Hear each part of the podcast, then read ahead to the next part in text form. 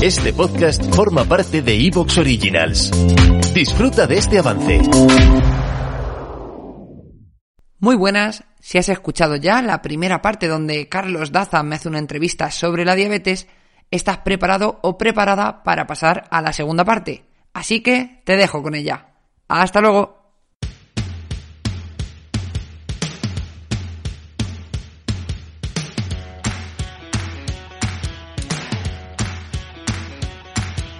Muy buenas, mi nombre es Carlos Ocaña y te doy la bienvenida al podcast Estoy Sano, un podcast donde aprenderás sobre el apasionante mundo de la nutrición, la ciencia y la salud.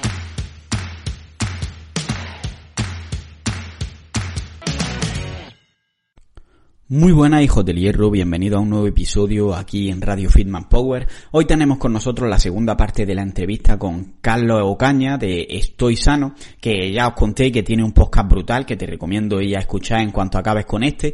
Y en esta segunda parte de la entrevista, si en la primera estuvimos hablando sobre los aspectos más importantes en relación con la diabetes, como pueden ser cuáles son sus causas, eh, cómo podemos prevenirla, qué tipos de diabetes hay, etcétera, en esta segunda parte nos centramos en aspectos un poco más complementarios, pero algunos de ellos son también muy importantes, como puede ser el descanso, el estrés, también tocamos algunas pinceladas sobre nutrición y luego hablamos sobre los principales fármacos que se suelen utilizar, como puede ser la metformina, que se está en empezando a utilizar incluso en algunas personas sanas, hablamos sobre este, sobre este fenómeno, y también pues sobre algunos alimentos funcionales, como puede ser el vinagre, la canela, etcétera, que pueden ser útiles en estas situaciones. Se dan bastantes consejos y se desmienten bastantes mitos, así que te recomiendo que escuches el podcast hasta el final si te interesa este tema, porque seguro que te va a aportar mucho. Sin más, te dejo con Carlos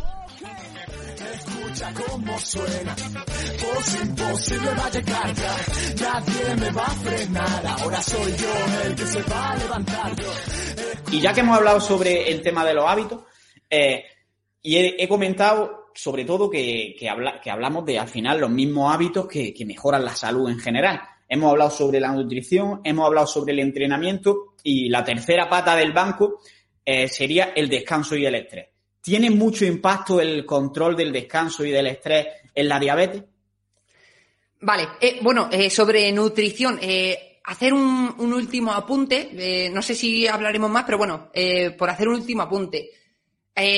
bueno, lo que hemos visto es que lo que he comentado desde el principio, que lo que aumenta es el riesgo cardiovascular. Ese es el, el principal problema porque la gente, el 80% de diabéticos mueren por ese motivo. Entonces, eh, bajo en carbohidratos hemos dicho que está fenomenal. Hay una dieta que ha mostrado muchos beneficios, la que más beneficios ha mostrado en el riesgo cardiovascular es la dieta mediterránea. Entonces, una combinación de dieta mediterránea y que sea bajita en carbohidratos, es decir, no meter pan en todas las comidas, pero sí incluir eh, verduras, frutas, eh, incluir legumbres, pues bueno, sería una opción excepcional. Y ahora, bueno, pues porque quede ahí ese matiz. Eh, yéndonos al tema del descanso y, el estrés. Realmente el descanso ha mostrado, eh, tiene más correlación que el, estrés.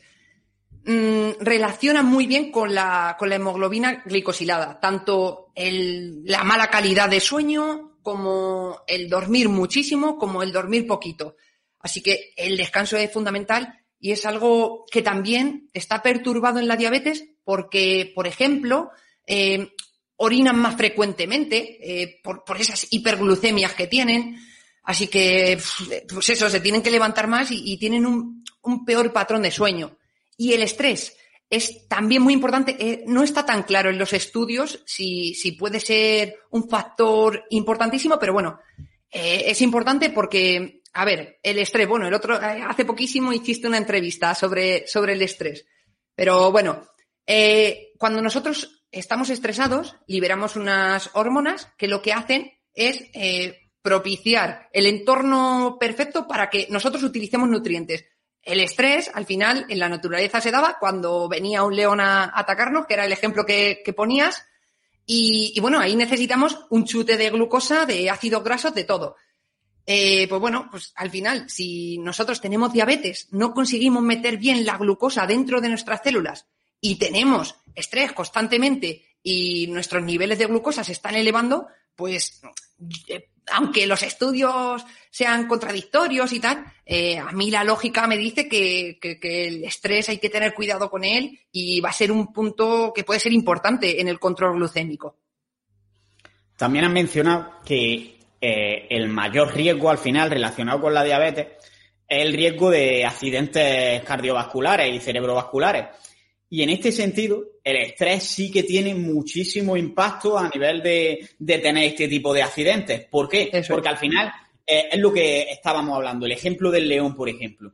Cuando tú eh, tienes al león delante y activas esos mecanismos del estrés, se empiezan a producir mecanismos que lo que van es a buscar protegerte. Por ejemplo, eh, la sangre va a irse precisamente de forma rápida, pues a donde va a ser necesaria, a los músculos para que puedas correr, para que puedas protegerte. Además, cuando existe ese peligro, por ejemplo, del león, lo que ocurre también es que eh, es muy probable que el león te muerda. Entonces, tienes que estar preparado para cicatrizar de la forma más rápida posible. Entonces, se generan más plaquetas que hacen que la sangre sea mucho más densa y si ya de por sí tienes riesgo a nivel cardiovascular, el hecho de que la sangre esté más coagulada eh, aumenta más todavía el riesgo. Entonces, se producen varios factores que pueden hacer que, que tengas un infarto en ese mismo momento. Entonces, creo que sí es muy importante en realidad controlar el estrés mucho más allá de, que te suba o no te suba la glucosa, a nivel de riesgo de muerte en realidad. Eso es, sí, sí, sí, correcto, eso es. Y la inflamación también aumenta con el estrés. Eso es, sí, sí, sí. Vale, creo que, creo que hemos dado un resumen bastante bueno de hábitos y ahora quiero pasar pues como a los complementos, a lo típico que al final la gente busca como, como magia, podríamos decir. Hiciste hace poco precisamente un podcast sobre alimentos funcionales en la diabetes. ¿Qué es esto de los alimentos funcionales y qué papel juegan con respecto a todo lo que acabamos de hablar? Vale, los alimentos funcionales son alimentos eh, que, comemos, no son capsulitas o tal, son alimentos que podrían eh, ejercer un beneficio en nuestro organismo, eh, por ejemplo, el tema de la avena y el colesterol. Pues bueno, pues eso sería un alimento funcional que puede ayudar a regular los niveles de colesterol. Pues también ocurre con la diabetes que tenemos algunos alimentos que pueden ayudar.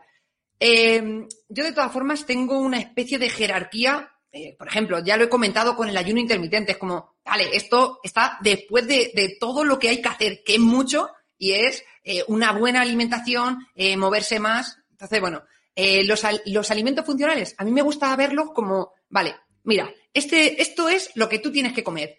Ahora, si quieres, puedes añadir esto y, y bueno, pues, pues va a ser un plus a esa alimentación saludable que estás siguiendo. ¿Te está gustando lo que escuchas? Este podcast forma parte de Evox Originals y puedes escucharlo completo y gratis desde la aplicación de Evox. Instálala desde tu store y suscríbete a él para no perderte ningún episodio.